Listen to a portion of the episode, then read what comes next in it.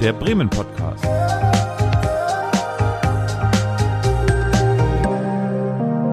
Aus dem Herzen der Hansestadt.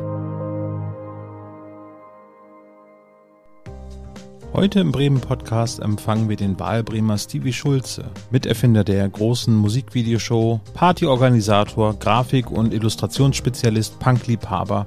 Die Liste könnte ewig so weitergehen. Wir reden mit dem Mitbegründer von Made in Bremen über seinen Bremen. Herzlich willkommen beim Bremen Podcast. Heute zu Gast ist Stevie Schulze. Wir werden ganz viel über Bremen sprechen, denn Stevie ähm, ist Teil des Teams Made in Bremen aber tanzt auch auf ganz vielen anderen Hochzeiten, wie die vielleicht mit Rock'n'Roll zu tun haben oder mit Design und, und, und. Aber das werdet ihr gleich erfahren. Hallo Stevie. Moin. Moin. Schön, dass du da bist. Ja, danke für die Einladung. Genau, ähm, also Pogo tanzen oder, oder was tanzt du denn, wenn, wenn Renate das schon so charmant angekündigt hat? Ach, ja, Pogo tanzen wäre jetzt mal schön wieder. Äh, mal richtig Ja. volle Konzerte. ja, hätte ich nichts gegen. Das wäre etwas aus der Vergangenheit. Ne? Man, man spricht ja so davon, irgendwie damals hat man noch irgendwie tanzen können. Ne? Es ist gerade anderthalb Jahre her, irgendwie, dass die letzte Veranstaltung da war. Was war denn das letzte Konzert, was du hier in Bremen besucht hast? Oh, ähm, The Bernie and the Jörgi. Oh, sehr gut, sehr gut. Auf dem Überseefestival. Genau. Also Das- da war ja so eine Art Ersatzfestival, Ja. wo man sich so Tische mieten konnte. Und das fand ich äh, überraschend gut gemacht. Also diese einzelnen Parzellen nenne ich das jetzt mal. Sehr liebevoll mit Paletten und einer Hollywood-Schaukel und so weiter. Genau. Es war wirklich toll um und eben draußen und die Leute waren so unermüdlich, ne? Auch bei Regen. Ich war auch da und äh, selbst bei Regen waren sie wirklich unermüdlich. Aber ehrlich gesagt, also äh, Olaf, warum du so Pogo sagst, sagst verstehe ich nicht. Also wenn ich jetzt so Stevie angucke, hätte ich jetzt gesagt, ja, ähm, vielleicht würde er ähm, doch eher zu einem Elvis-Song oder so äh, tanzen. Ich weiß ja sowieso, dass er ein sehr großer Elvis-Fan ist. Ja. Also, ja, Aber es äh, ist so beides. Also ähm, in meiner Jugend, so mit so 15 ging das los mit Punk irgendwie und das ist es eigentlich auch bis heute.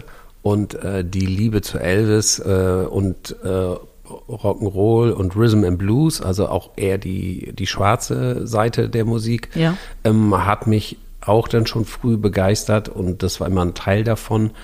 Aber wenn ich so in meinen Kalender zurückgucke, gehe ich doch eher lieber auf Punkkonzerte als auf Rock'n'Roll-Konzerte. Ich bin so ein bisschen angetriggert worden äh, durch äh, deine Tätigkeit beim Weser-Label. Das ist wohl einer der bekanntesten, wenn nicht sogar das bekannteste Punk-Label in, in Deutschland.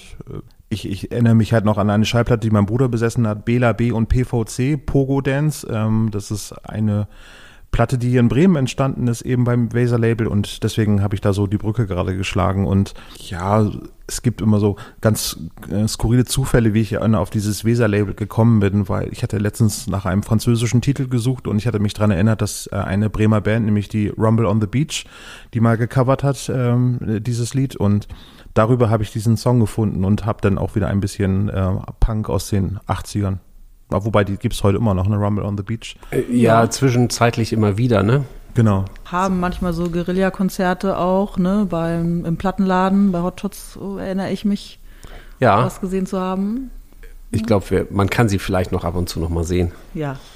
Genau, und äh, deswegen bin ich da jetzt bei deinem Namen äh, drüber gestolpert, habe ich gesagt, oh, das Weser-Label, da bin ich eher durch meinen Bruder herangeführt, der ist neun Jahre älter als ich und der hat halt damals in der Bremer Punk-Szene unheimlich viel an Konzerten mitgemacht und ähm, ich durfte dann damals als kleiner Steppke dann auch schon äh, mit, ja, noch, ich war noch kein Teenager, durfte ich dann eben halt schon Punk-Alben aus Bremen hören. So. Ja. Das Schöne an Weser Label war ja auch, dass sie nicht nur den klassischen Punk gemacht haben, sondern auch Bands, die heute auch immer noch sehr bekannt sind, wie Bastas, also auch äh, Ska-Musik und ähm, auch Bands, die so ein bisschen mehr in den Indie-Bereich gingen, was ich äh, wie Schwarz auf Weiß oder Trash Monkeys. Ähm, und ich fand das immer gut, dass es so ein bisschen breit aufgestellt war. Oder auch die Goldenen Zitronen, äh, Ja. die, das erste Album.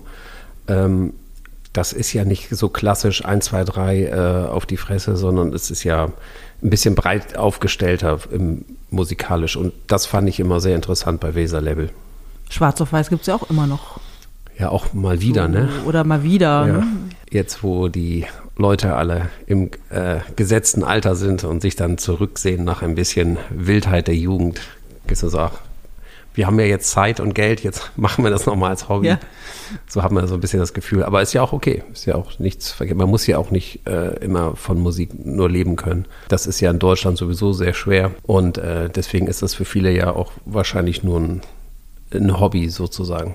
Ja, aber dafür, dass sie das immer wieder machen, zeugt ja, dass sie halt auch lange daran Spaß haben. Ja, ne, ich, es gibt natürlich auch viele Bands, die das rein beruflich machen, aber äh, warum manchmal so Bands wieder aus der Vergangenheit auftauchen, äh, irgendwie für ein paar Konzerte und dann wieder für zwei Jahre verschwinden, wollte ich damit sagen, liegt ja. meistens daran, dass sie nicht davon leben, sondern dass sie dann gerade Zeit und Lust haben, nochmal ihre, ihre alte Band aufleben zu lassen.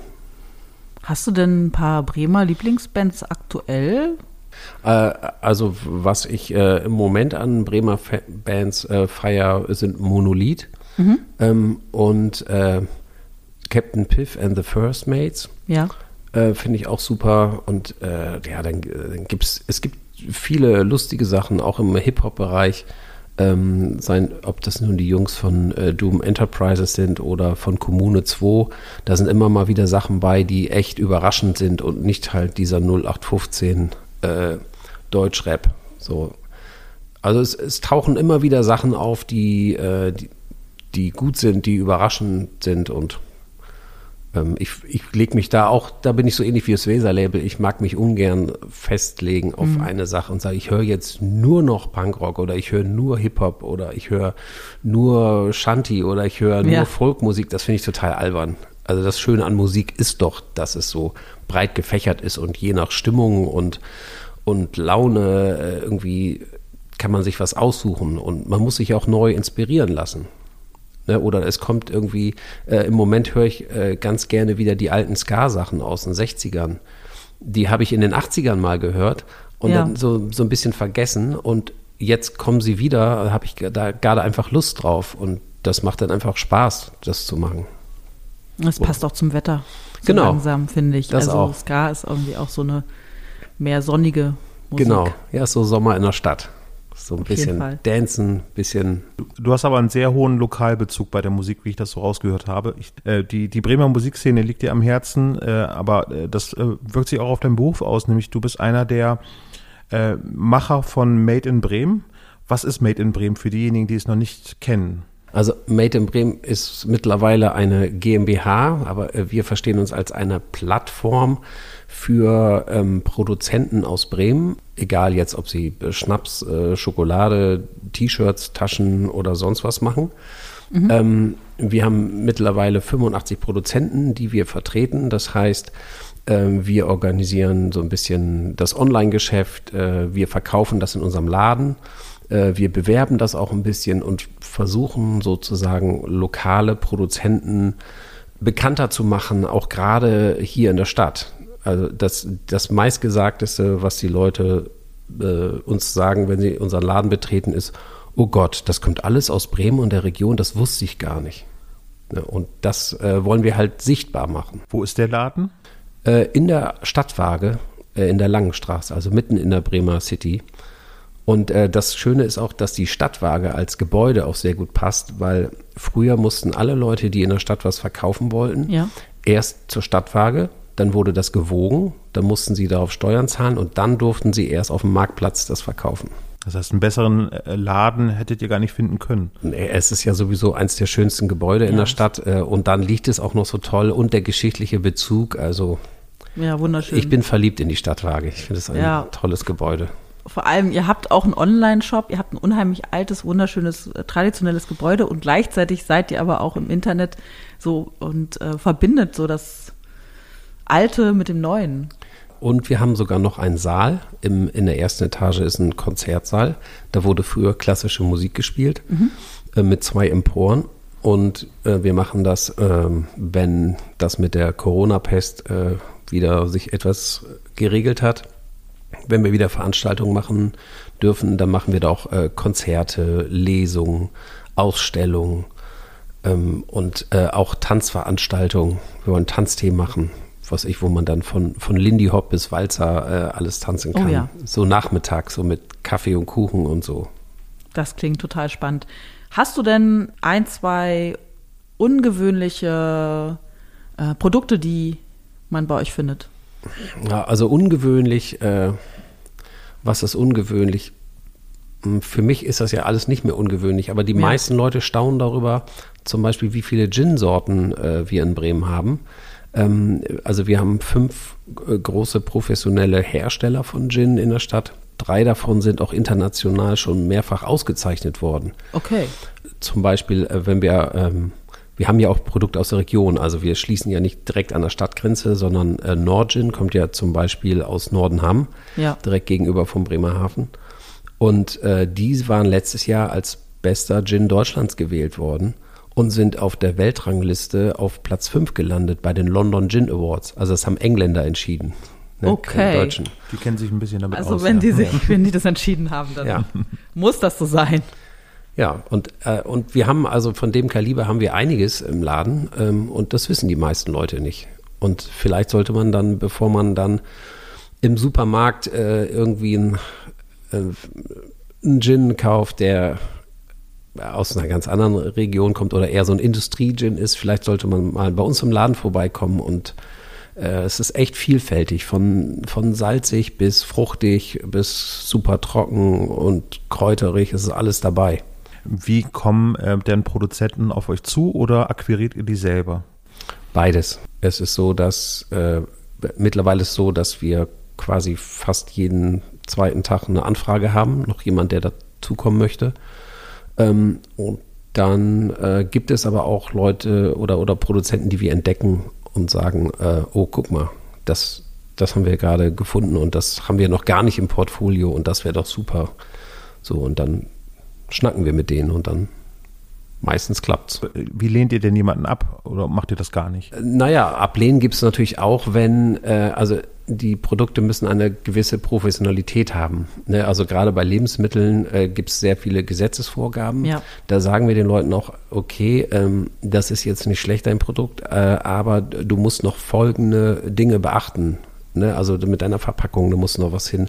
Da müssen die Nährwertangaben stimmen hinten und die Allergene müssen aufgeführt werden und, und, und. Also, äh, und da beraten wir auch die Leute so ein bisschen, sagen, das und das ist noch Hausaufgabe oder wir können das teilweise für dich organisieren. Dauert dann aber ein bisschen Zeit.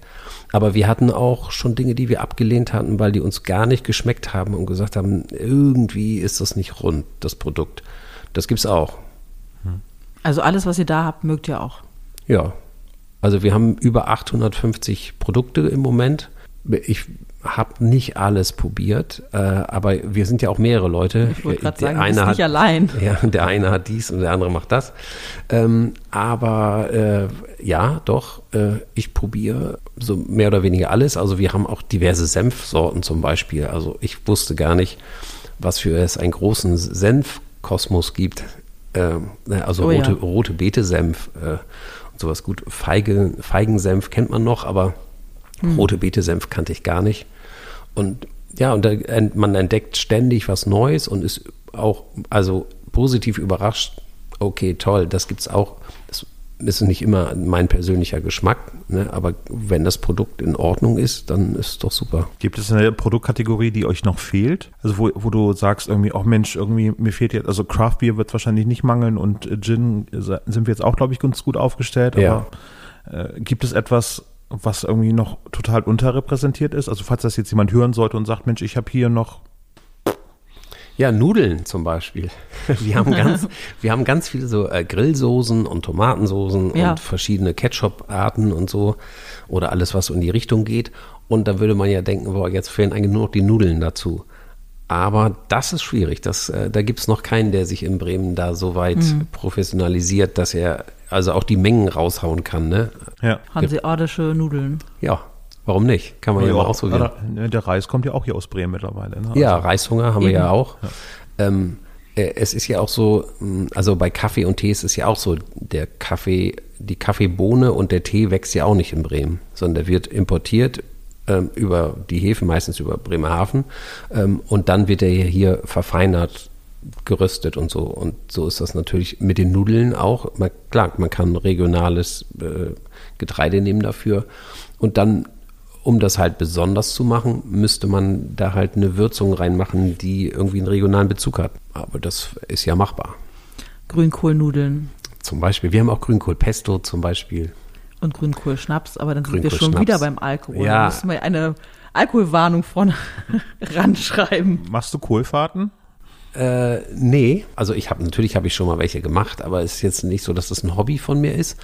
Aber jetzt durch den Laden habe ich das wieder neu entdeckt und ich bin total heiß drauf, wenn das jetzt vorbei ist mit der Corona-Pest, dass man dann äh, hätte ich Lust mit im kleineren Kreis, was ich fünf, sechs Leute immer so eine gemütliche Kohlfahrt zu machen und dann ähm, Produkte, die ich natürlich auch schon getestet habe bei uns, aber mal draußen äh, in der Natur zu testen, wie zum Beispiel den Knallkohl. Das ist ein, äh, ein Kohl, der äh, wirklich aus frischem Grünkohl gemacht wird, äh, klein geschnitten und destilliert. Und das hat äh, piekfeine Brände in der Überseestadt äh, gemacht und hat da noch ein paar Gewürze reingehauen. Und der schmeckt so ganz gut, wenn man den mit Grünkohl zusammen, also wenn man Grünkohl isst und den dazu trinkt, ist es super. Aber wenn wir jetzt im Sommer heute Abend davon eine Flasche aufmachen, dann würden alle denken, so, äh, finde ich irgendwie komisch. Ja. Aber in dem Bezug, ne, das ist wahrscheinlich wie einen bestimmten Rotwein, den man in Ja, Italien. Mhm. getrunken hat, den man dann zu Hause aufmacht und denkt so, hm, irgendwie hat er da besser geschmeckt. So ist das ein bisschen auch mit dem Knallkohl. Den muss man natürlich, wenn es kalt ist und auf dem Teller dampft der Grünkohl, dann muss man den dazu trinken. Das wäre aber doch eine, eine fantastische Idee. Ich lasse mir das gleich mal patentieren, dass man irgendwie eine Made in Bremen Kultur macht, wo man dann eine Verköstigung unterwegs bekommt, die eben einen besonderen Anspruch mit äh, Bremer Bezug halt hat. Wir haben ja eine äh, Kohl- und Pinkelbox. Also da ist schon Ja. alles drin. Da ist die äh, eine Dose ähm, Kohl und Pinkel drin, wo auch die Würstchen in, als Kleinformat drin sind für zwei Personen von der Fleischerei Saft. Und dann, den braucht man sich nur warm machen und dann muss man zu Hause quasi nur selber Kartoffeln kaufen und machen. Und da ist dann auch noch ähm, ein Glas Senf drin von der Wesermühle, ähm, eine kleine Flasche äh, Knallkohl und eine Krone für die Kohlkönigin oder den Kohlkönig. Ist schon drin. Also auch natürlich ein super Exportgut, ne? wenn man eben jemanden, der nicht aus Norddeutschland kommt, irgendwie mitteilen möchte, was eine Kohlfahrt ist, wäre das natürlich ein ideales Präsent. Ja, wir haben viele Leute gehabt, die im Winter das bestellt haben und dann äh, Exilbremern, die irgendwo in München oder so äh, studieren oder arbeiten, die haben das, äh, glaube ich, ganz viel geschickt bekommen. Ja, ich bin gerade drauf gekommen, weil äh, Made in Bremen bietet auch Radtouren an in Bremen. Das hattest du eben im Vorgespräch schon kurz erwähnt. Kuratierst du auch Radtouren äh, oder machen das deine Kollegen? Na, kuratieren, äh, na, ich habe sozusagen die Idee gesponnen und habe mir dann Partner gesucht, die mir dann helfen. Also ähm, sind einmal äh, die Logistikpiloten, ähm, mit denen ich das so ein bisschen äh, entwickelt habe. Und dann haben wir uns noch den ADFC äh, dazu geholt. Der hat dann die Tour ausgearbeitet. Also wir haben gesagt, die fünf Produzenten machen mit. Und bitte sucht uns doch die schönste Strecke raus. Also wo sind die Fahrradwege am sichersten und wo sieht man noch was Schönes? Und Ja. die haben, die haben quasi einen Routenvorschlag, an dem man sich aber nicht halten muss. Und das heißt, die haben wir auch noch damit reingeholt. Und dann äh, ist auch noch die äh, Senatorin für Wirtschaft auf uns zugekommen, die die Idee super fand und hat gesagt, ob wir nicht noch mehr Touren in der Richtung planen können, damit wir Bremer Produzenten aus der äh, Genusswarenwirtschaft äh, damit reinholen. Ne? Also, und da, wenn das jetzt gut läuft, dann wollen wir noch mehrere Touren organisieren, dass man mal eine andere Radtour macht als durchs Blockland. Ähm, Und mal so ein paar Produzenten besucht, äh, wo man dann mal in die Werkstätten oder in, in die Distille schauen kann oder in den Braukessel oder, äh, oder in die Küche oder was auch immer äh, und das mal kennenlernen kann. Da sind wir ja eigentlich schon bei dem großen Thema, dem großen Thema Fortbewegung in Bremen. Ich glaube, da gibt es auch keine Überraschung mehr, wenn wir dich fragen, wie du dich durch die Stadt bewegst. Ja, zu 90 Prozent mit dem Rad. Es sei denn, ich muss was Schweres transportieren oder es ist echt weit weg. Oder ich muss meinen alten Hund irgendwo hinbringen, in die Uni-Wildnis zum Wollte ich Beispiel. grad oder sagen. so. Früher äh, sind wir das immer mit dem Rad und so und jetzt äh, bin ich gerade dabei, ihn an einen Fahrradanhänger zu gewöhnen, aber da hat er noch keine Lust drauf. Ist das so eine beliebte Strecke für, für den Hund, also die Wildnis? Ja, ja, doch schon. Das, äh, da kennt er jeden Baum und äh, freut sich da auch immer, äh, alte Freunde zu treffen. Und ähm, ich versuche immer meistens zu Zeiten hinzugehen, wo nicht so viele Leute da sind und das ist äh, schön. Also wenn man den Tag so beginnen kann mit einem Waldspaziergang und Vogelgezwitscher und einem fröhlichen Hund, der wedelnd durch den Wald läuft, dann fängt der Tag schon mal gut an. Ist auch verrückt, dass das Uni Wildnis heißt, ne? Also es ist halt so ein Wald, aber man stellt sich ja so viel Gestrüpp vor. Naja, es ist ja. Teilweise ist es so, ne? Aber. Ja, es ist ja, ähm, also dieses Grundstück hat ja einen Verein gepachtet und äh, der sich ja auch zum Ziel gesetzt hat, äh, diese Wege nur so nötig wie sein muss, äh, freizuhalten. Ja. Und der Rest ist, da ist die Natur sich selbst überlassen. Das tut der Pflanzenwelt ganz gut und der, der Vogelwelt. Ähm, ich, ich glaube sogar, dass die Hunde den Vögeln da sehr gut tun, weil dadurch sind keine Katzen da. Und mhm. äh, die Vögel fühlen sich, glaube ich, einigermaßen sicher da. Ich glaube, ich habe da auch damals noch einen Schatz äh, vergraben. Falls den mal jemand finden sollte, kann er mir gerne zurückschicken. Ich glaube, da waren drei Playmobil-Figuren drin. Ich weiß es nicht mehr Oha. genau. Aber habe ich auch ganz wunderbare. Ist das so dein Geheimtipp äh, als, als Rückzugsort hier in Bremen? Oder gibt es noch einen ein Ort, wo du sagst, oh, äh, hier bin ich ganz ich? Also es gibt die ein oder andere Stelle im, im Bürgerpark, wo ich gerne mal sitze. Äh, irgendwie so eine Bank, die abseits von den anderen ja. Wegen ist. Mhm. Im Moment ist es aber leider so, dass äh, ich wenig Zeit habe dafür, mir morgens so viel Zeit zu lassen, dass ich da noch zwei Stunden spazieren gehe oder so. Ähm, wo ich im Moment ganz gern bin, ist, also ich entdecke gerade die Altstadt für mich neu. Also äh, sei es hier das Zentrum, ähm, wie auch das Schnorr oder so. Das ist ja so, so ein bisschen, also das hat vorher überhaupt keine Rolle gespielt in meinem Leben. Da war man halt im, im Viertel ähm, oder ähm, ich wohne auch in Schwachhausen und da ist man da halt relativ ja. häufig und Innenstadt. Naja, wenn man mal ein paar neue Turnschuhe brauchte oder so, aber selbst die hat man natürlich eigentlich eher im Viertel gekauft. Ähm, und deswegen war Innenstadt nie so wirklich wichtig.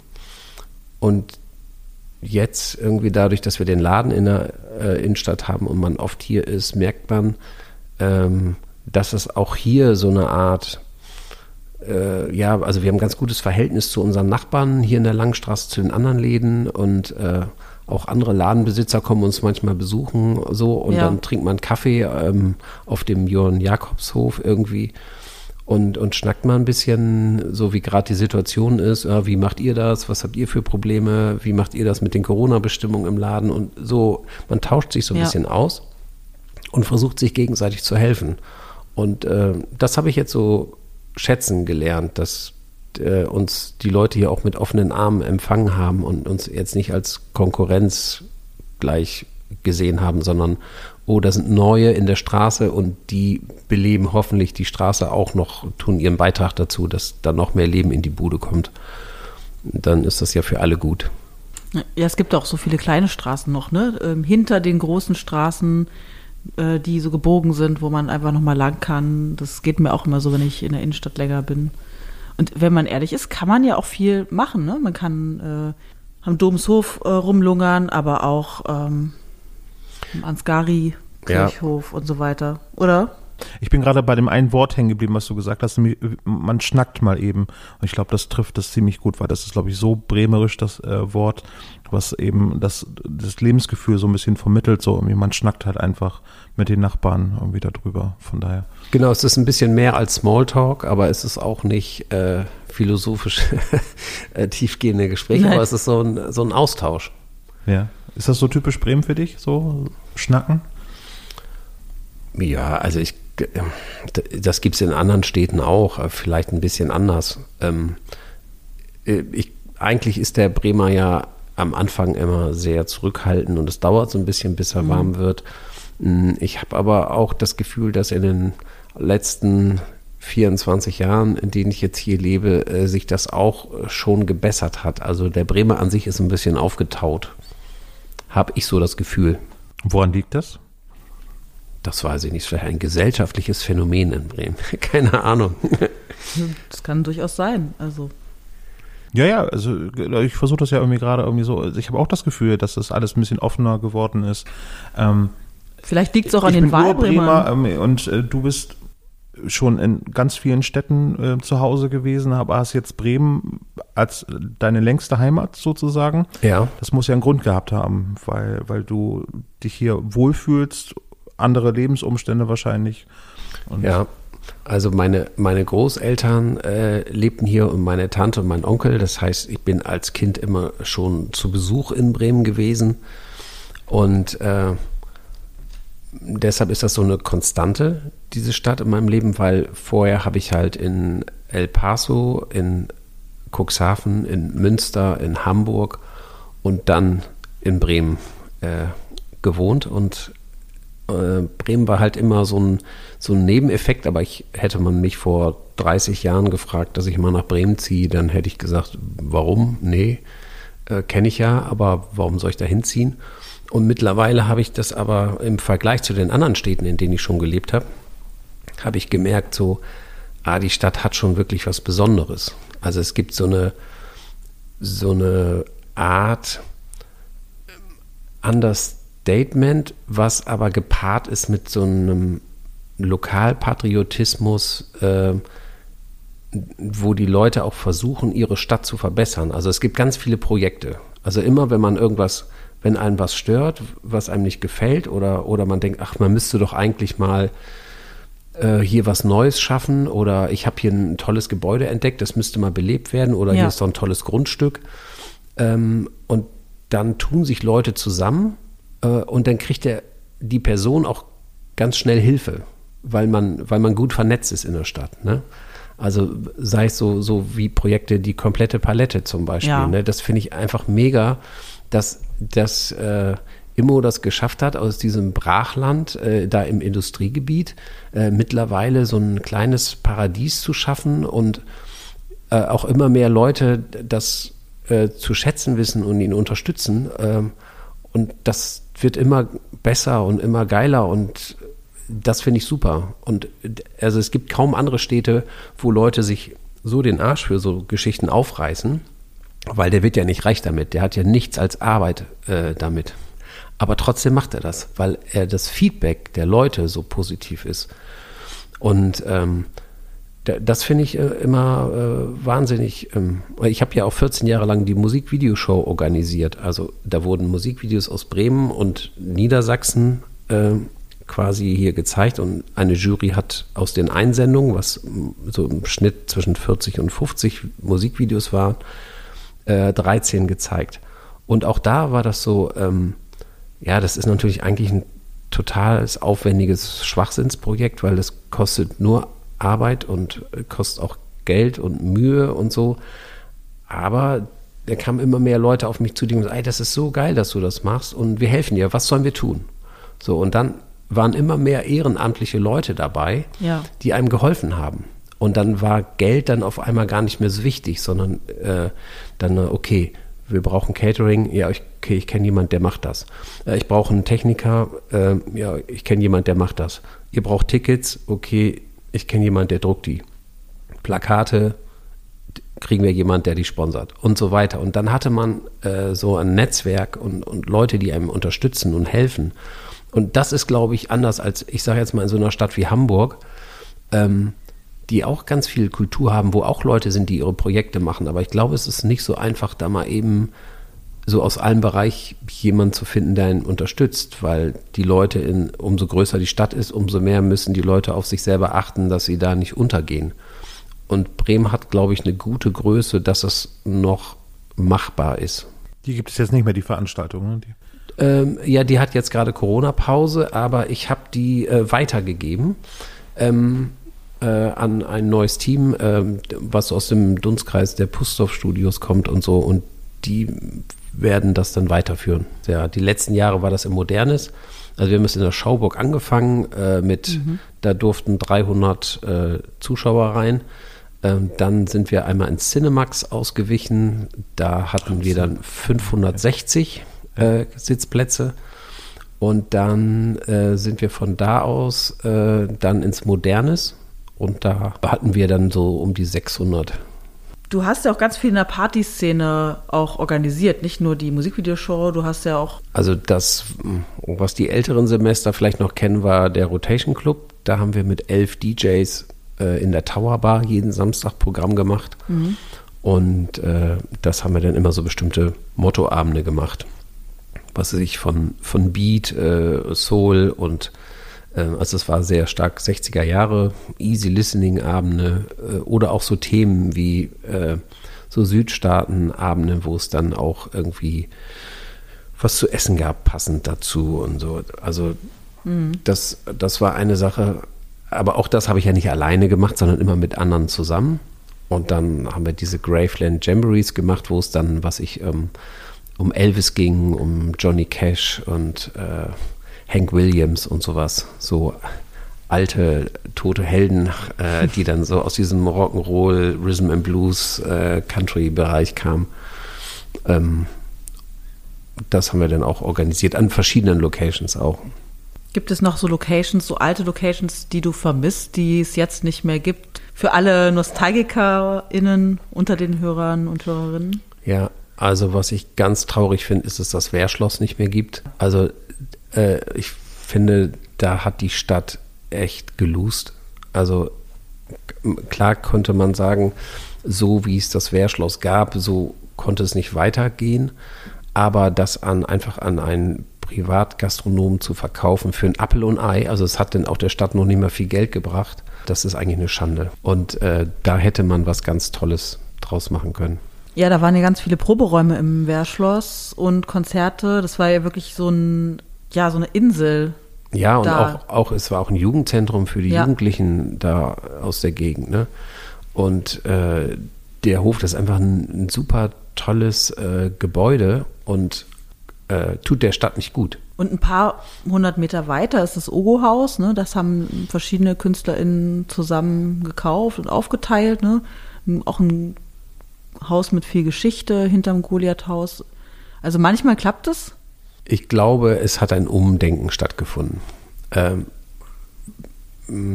man merkt langsam, dass es äh, nichts bringt, Kulturstätten einfach nur zu schließen, weil man sagt, ja, jetzt haben wir gerade kein Geld mehr, wir müssen sparen, äh, verscherbeln wir das an den nächstbesten und dann ist das Ding halt zu. Und dann wundert man sich später, dass äh, irgendwie Leute hier wegziehen ähm, oder für viele Jugendliche keine Anlaufpunkte mehr da sind und sie zu Tausenden am Osterdeich sitzen. Ja, wenn man die Jugendzentren schließt und immer unattraktiver macht, dann muss mhm. man sich nicht wundern, wenn sich das irgendwo anders hin verlagert. Und ich glaube, da hat, äh, da findet ein Umdenken statt. Also sei es jetzt der Bunker für den Zuckerclub. Mhm. Ähm, äh, und andere Projekte. Äh ja, diese Woche ist es ja auch äh, bekannt geworden, dass die Musikszene jetzt äh, das Hansator ähm, Haus, am Hansator, Zollkantine und so weiter für 40 Jahre fest als Pächterin übernehmen kann. Genau, das, das ist auch so ein Positivbeispiel. Ne? Das, mhm. Dieses Grundstück ist natürlich wahrscheinlich Millionen wert, wenn man das einfach abreißt und da dann wieder so einen Betonklotz äh, rechteckig mit großen Glasfenstern hinsetzt und da wieder Büros reinmacht und sich dann wundert, warum keine Leute mehr äh, in der Stadt sind zum äh, Leben, sondern nur noch zum Arbeiten. Und die leben dann alle in Niedersachsen und zahlen ja. da ihre Steuern und hier kommen sie nur zum Arbeiten hin, um hier im Stau zu stehen. Äh, man braucht halt wieder Wohnung und Leben in die Städte. Und das kriegt man nur rein, indem man nicht nur Büros baut, sondern viele Wohnungen äh, und auch dann die Kulturstätten, weil einfach nur Wohnen bringt es auch nicht. Das ist ja das Spannende gerade, dass man jetzt ähm, mit der Antenne äh, Hemelingen, was du gesagt hast, die komplette Palette hat, wo man zwischen Marina und Blick auf Werft und äh, Segelclub einfach am Wasser sein kann und ja, in Woltmershausen passiert auch viel Neues jetzt. Das ist wirklich, ähm, ja, fehlen eigentlich noch ein paar andere Himmelsrichtungen in der Stadt, ne? Ja, also Lankenauer Höft äh, ist natürlich auch spannend äh, und äh, ich bin da ähm, sehr neugierig, äh, was da dann passiert. Äh, das größte Problem, was sie ja haben werden, ist, wie kriegen wir die Leute dahin? Weil das ist nichts, wo man mal äh, nach dem Essen nochmal eben hinradelt, sondern das Nein. muss man sich wirklich vornehmen. Und man muss sich auch gut überlegen, wie komme ich denn auch wieder zurück. Es gab diesen Fährverkehr äh, vom, äh, vom Pier 2 aus, das war, glaube ich, eine sehr gute Idee und wenn es da einen kulturellen Anlaufpunkt gibt, dann wäre das sicherlich etwas, Ja. Was äh, sehr lohnenswert wäre, dass man dort hin und her pendeln kann, weil die Überfahrt dauert ja nur fünf Minuten. Aber dann stehst du am Pier 2. Also das nützt jemandem, der in der Neustadt oder im Viertel wohnt, auch nichts. Also Aber das wäre was ein, ein, ein, ein Konzept Anfang. ja auch für die Überseestadt quasi als Escape Room für, für die Überseestadt. ja. Wir brauchen Ja. ein Wassertaxi wie in Rotterdam. Da kannst du einfach Ja. mal so schräg rüber über die Maas und zack, hast du gleich noch ein Motorbooterlebnis, eine kleine. Gruppe. Ne? Ja, oder in Hamburg gibt es das ja auch. Also da diese ganzen Musical-Theater sind ja auf der anderen Elbseite und da fahren diese Wassertaxis den ganzen Tag hin und her. Sowas brauchen wir eigentlich auch. Und dann gibt, wird es Regionen in Bremen geben, die dann auf einmal viel belebter wieder sind.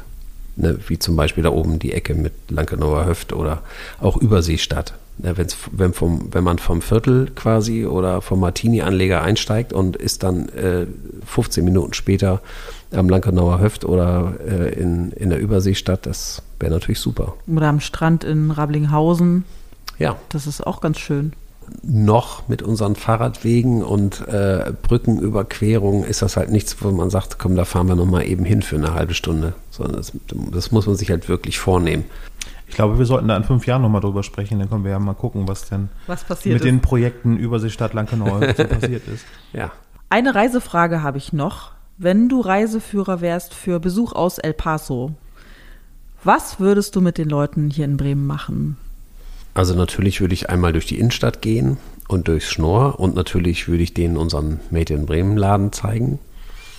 Ähm, dann würde ich gerne Samstagvormittags auf den Findorfmarkt gehen mit denen und danach in der äh, Le Orangerie essen gehen. Und dann abends äh, in die Rockwurst, ins Viertel oder ins Two Beers oder mal ins Heartbreak oder Capri Bar, so die üblichen äh, Kneipen mal aufsuchen. Und am nächsten Tag würde ich mal, also wenn man dann so einen Ausflug macht, äh, was ich auch mal nach Bremerhaven fahren. Ähm, ich finde, da hat sich auch sehr viel getan. Da gerade diese ähm, Hafenpromenade, wo jetzt auch äh, wieder schöne neue Schiffe liegen. Total schöne, ja. Wo das dann auch mal wechselt, äh, ne, wenn mal ist die Alexander von Humboldt 2 da und das wieder ein anderes Schiff und dann auch die Hansekogge, die da ja auch liegt, ähm, also die zweite, die es gibt. Ja, die andere. Und äh, da, das ist total schön geworden. Auch das Schifffahrtsmuseum ist äh, dieser Außenbereich da mit diesem Beachclub und so. Also ich finde, Bremerhaven hat sehr viel gemacht in den letzten Jahren. Das würde ich mir auf jeden Fall auch angucken. Und ähm, ja, und dann vielleicht auch mal zur kompletten Palette oder Lankenauer Höft, also was so ein bisschen abseits der Stadt liegt, was man als Touri, wenn man normalerweise hinkommen würde, gar nicht mitkriegen kann. Dann denke ich, sind alle gewappnet, alle Hörerinnen und Hörer, um nochmal äh, Bremen anders zu entdecken oder sich die Orte in Hemelingen, am Weserwehr oder am anderen Ende Lankenauer Höft anzusehen. Stevie, das war ganz, ganz großartig, das Gespräch. Super spannend. Vielen Dank äh, für den Einblick in dein Bremen. Ja, danke euch für die Einladung und dann bis bald. Bis bald. Tschüss. Tschüss. Tschüss.